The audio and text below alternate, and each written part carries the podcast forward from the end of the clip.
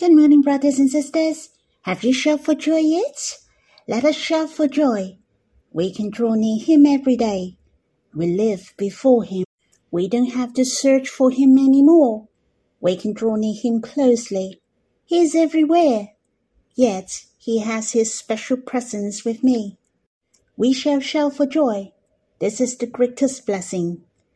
Our hearts shall overflow with joy there's not a moment he is not gazing at us and loving us. He always longed to have the interflow of love with us. Shall we sing a hymn in Songs of Love, Song 192? Daily you're before me. Search no more, for daily you'll be for me. Closely closely you look at me, me. With a big smile,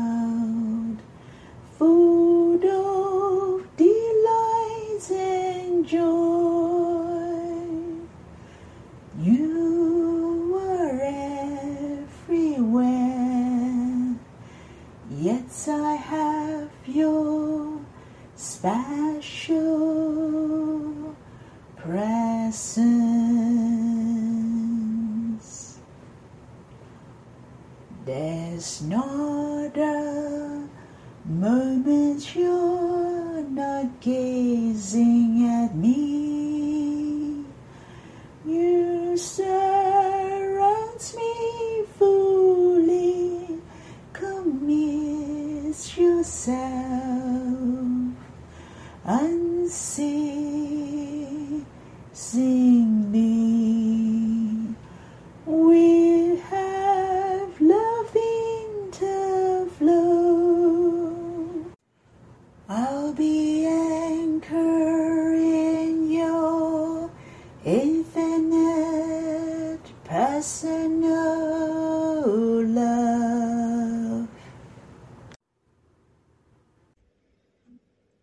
I really enjoyed the first sentence while singing. Search no more. Without any effort, without running around, our hearts shall not be troubled. In fact, it is the Lord who is waiting for me when we draw near to Him daily. If I pray, I will give thanks to the Lord. O Lord, you're waiting for me to come before you every day. Truly, I don't have to run around. I also like the fourth sentence. You're everywhere. Yet I have your special presence. The Lord is everywhere. Yet I have him in my heart. He's very special. Not simply He's here, yet with the presence of his love, his attention, and his desire. Hence, it is so treasurable. It is not simply I'm with the Lord alone, but the interflow of love and affection as well. This is the reality of union in one with the Lord. May our spiritual eyes seize that the Lord is before us daily. Shall we sing this hymn again? Search no more, for daily you'll be for me. Closely, closely you look at me, me with a big smile,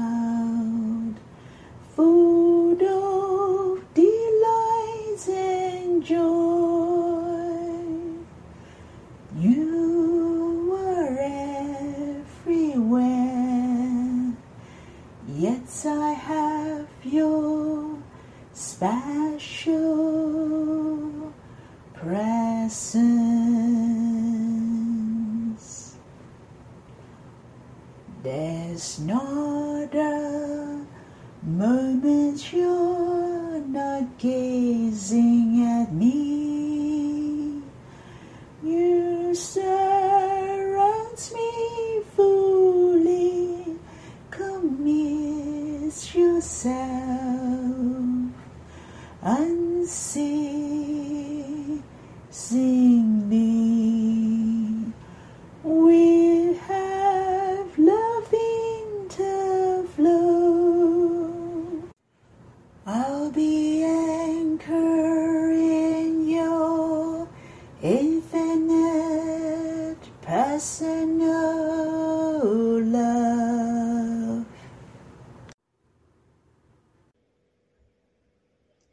Lord, we have to show our earnest gratitude to you that we can live with you in our life.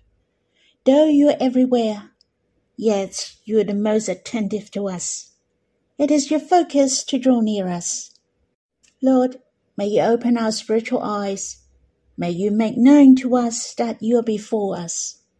Let us to have the fullness of faith and believe firmly you are our true beloved with manifold love. Let our minds can concentrate in drawing near you. Lord, we know that our eyes can captivate your heart and overwhelm your heart. For you really treasure our desires of you and the hearts of drawing near you. O Lord, bless the time when we draw near to you. May you draw us greatly. Brothers and sisters, I hope you have time to draw near the Lord and worship him. Let us gaze upon the Lord, to think of his heart to you. You can say to the Lord, O Lord, I love you. Talk to him the words of love. This is your personal time with the Lord. You can stop the recording first and come back when you're done. May the Lord bless you. Brothers and sisters, we will read in Song of Solomon, chapter 1, verse 15. Shall we read this verse first? Behold, you're beautiful, my love. Behold, you're beautiful. Your eyes are doves. These words were spoken by the king, the beloved.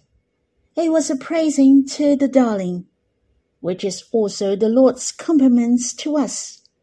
In verse 12 to 14 was the declaration of the darling. The Lord is the one and the only in her heart. She longs to be with the Lord day and night. The important for you and me is to have a heart of desiring the Lord and to draw near Him 24 hours a day. It's so good that in verse 15 is the response of this beloved. You see, the Lord responds to our yearning every time. The first thing I'd like to share with you is that very often we have the misconception we should talk to the Lord a lot when drawing near Him. As a matter of fact, it is important to have the spiritual interflow with the Lord. It is impossible not to have the fellowship if you love someone.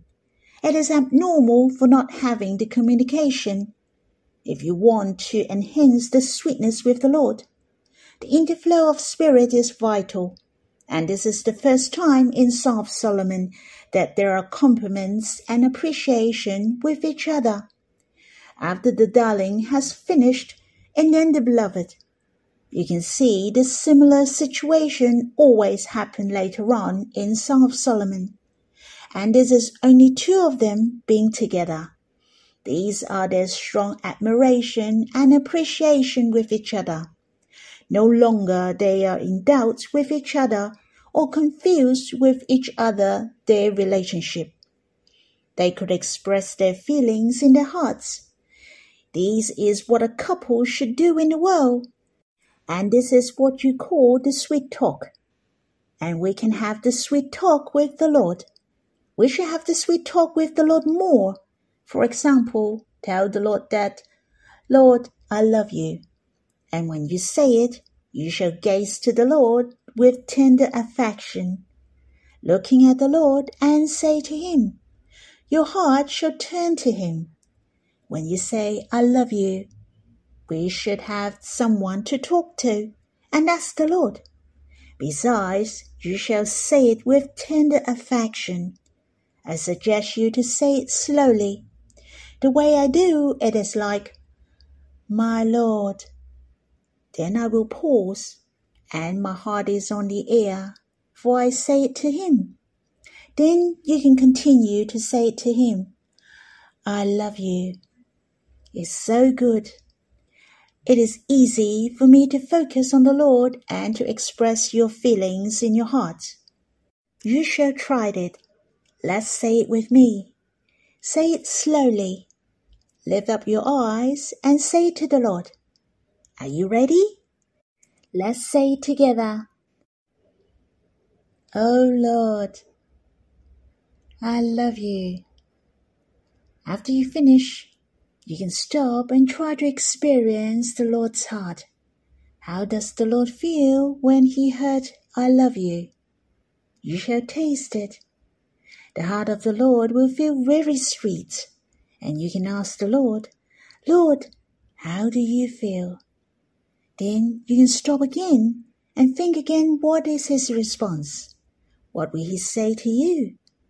Very often, when there is a couple, the man may say to the woman, I love you. The woman will reply, I love you too, isn't it? I believed if you always say to the Lord, Oh Lord, I love you, the Lord will always say to your hearts, I love you too. Overall, when we draw near the Lord, we shall have the interaction with Him spiritually. Our hearts shall say to the Lord, and let Him reveal His heart to us. We shall enjoy each other like in of Solomon. When we have the interaction of our hearts with the Lord, then our spirits are closer with Him. I suggest you all to say to the Lord, Lord, I love you throughout the day. Say to Him the words of love more. Even you can say to the Lord that O Lord, you're my life and my all. To express your love to Him and you want Him most. Don't be shy to express your love to Him. We shall say to Him more the sweet talk during your personal time with the Lord. To have the interflow of love with Him and remember, try to understand His feelings. Secondly, this verse reminds us to recognize our beauties you see this verse? It mentioned, You are beautiful twice. It expressed strongly the meaning of you are beautiful repeatedly. But why did he express strongly? Firstly, it was because the darling is really so beautiful. Hence, it is not enough to praise her once, but more. Secondly, to ensure what he said is faithful, true, and from his pure heart. Very often the Lord said, Truly, truly, I say to you, what the Lord told us is true. Still, he will say, Truly, truly, I say to you. He was afraid that we didn't take it seriously or didn't accept it. It's so precious. Brothers and sisters, truly we are beautiful. The Lord didn't say it once, but twice and he said it again and again afterwards. We shall see what the Lord sees. He could see our beauties. How could we not see it? We're the Lord's darling. Surely we're his perfect match. We are so beautiful. On the other hand, the Lord wants us to have the confidence. He really wants us to believe what he said is true, and we shall have no doubts even when we stumble and weak. The praising of the Lord to us is the same. I really touched and enjoy this verse. Not only we know that we're beautiful, we have the precious position in the Lord's heart. I have knowledge of how the Lord sees me. Hence, I'm happy. I have the full confidence to come before the Lord. He has accomplished the salvation and changed our life dramatically. We belong to Him forever, and this will not be changed. The beloved prays his darling her eyes in this verse. What do you think? Where did the beloved looking at when he praised the eyes of the darling? Surely it must be her eyes. Thus, you can focus on what you're praising. You will focus on the eye when you're praising at the eye. At this moment, there is the eye contact when you look at each other. The communication of gazing are followed. Therefore, when we come before the Lord, You can start with the praising, to focus on the glory and excellence of the Lord, to praise Him by your mouth. Hence, there is time for worshipping at the beginning of our meeting. It is also the teaching from the Bible. When we come before the Lord with brothers and sisters, we shall start with some praising to the Lord, to focus on the Lord Himself, to focus on His heart to us, to focus on His love to us. Our spiritual eyes shall look at the Lord, to focus on Him. Very often, the praisings in the Song of Solomon usually starts from the eye, and it is the same here. There are a few meanings about the eye. Firstly, it is referred to our faith. For whoever would draw near to God must believe that He exists and that He rewards those who seek Him. So faith comes first, and the Lord praises us our faith and our faith can captivate his heart. Secondly, eye can express our feelings and love desire. The Bible mentioned eye can express our messages of love. Having said that, we shall have the inflow of love with the Lord. Our spiritual eyes shall treasure and value Him. To deliver our messages of love to Him. Thirdly, it represents our focus, especially the eyes of those. It represents the steadfast love. There is only the beloved in our hearts, just as the Bible mentioned, gazing, lift up his eyes. That is to love him steadfastly. The eye also referred to the Lamb on us. In the Gospel according to Matthew mentioned, the eye is the lamb of the body. When we have the deeper spiritual understanding of God, we will fear Him. We will have the good moral characters and deeds. The more we know God, the brighter lamb on us. Lastly, I'd like to share to you a reminder to me. This verse is a good reminder to me to have the eyes of doves. In fact, it is very much related to our minds you will think of what you're focusing. Our minds are affected by what we see. We're in the era of information explosion. We have to be very careful about our mobile phones. When we see with our bare eyes, all these can claim our minds. The devil is scared of our meditation to God. He does not want us to think of God's love. Hence, he loved to disturb our minds so that we cannot focus on the Lord or distract our minds from the Lord. Our minds or our eyes cannot be settled. Remember, our spiritual eyes are our minds. What you see is what you value. Our minds are very important. The Bible reminds us to keep our minds, to keep your hearts with all diligence and I won't go into detail. I'm sure you have heard a lot, but the most important is to practice it. So how we can keep our hearts? The most important is what we think. These words is talking about the eyes of doves. The most amazing is that it can recognize the direction of their nest. No matter how far they go, they know their way home. Brothers and sisters, we shall have the eyes of doves. We shall be rich in faith and be attentive, and we shall know our way home, to come back to God. Our minds shall not wandering around. We shall have the anchors. There was a saying, control your attention, control your life. I find it is so meaningful. What we are mindful of builds up our experience in life.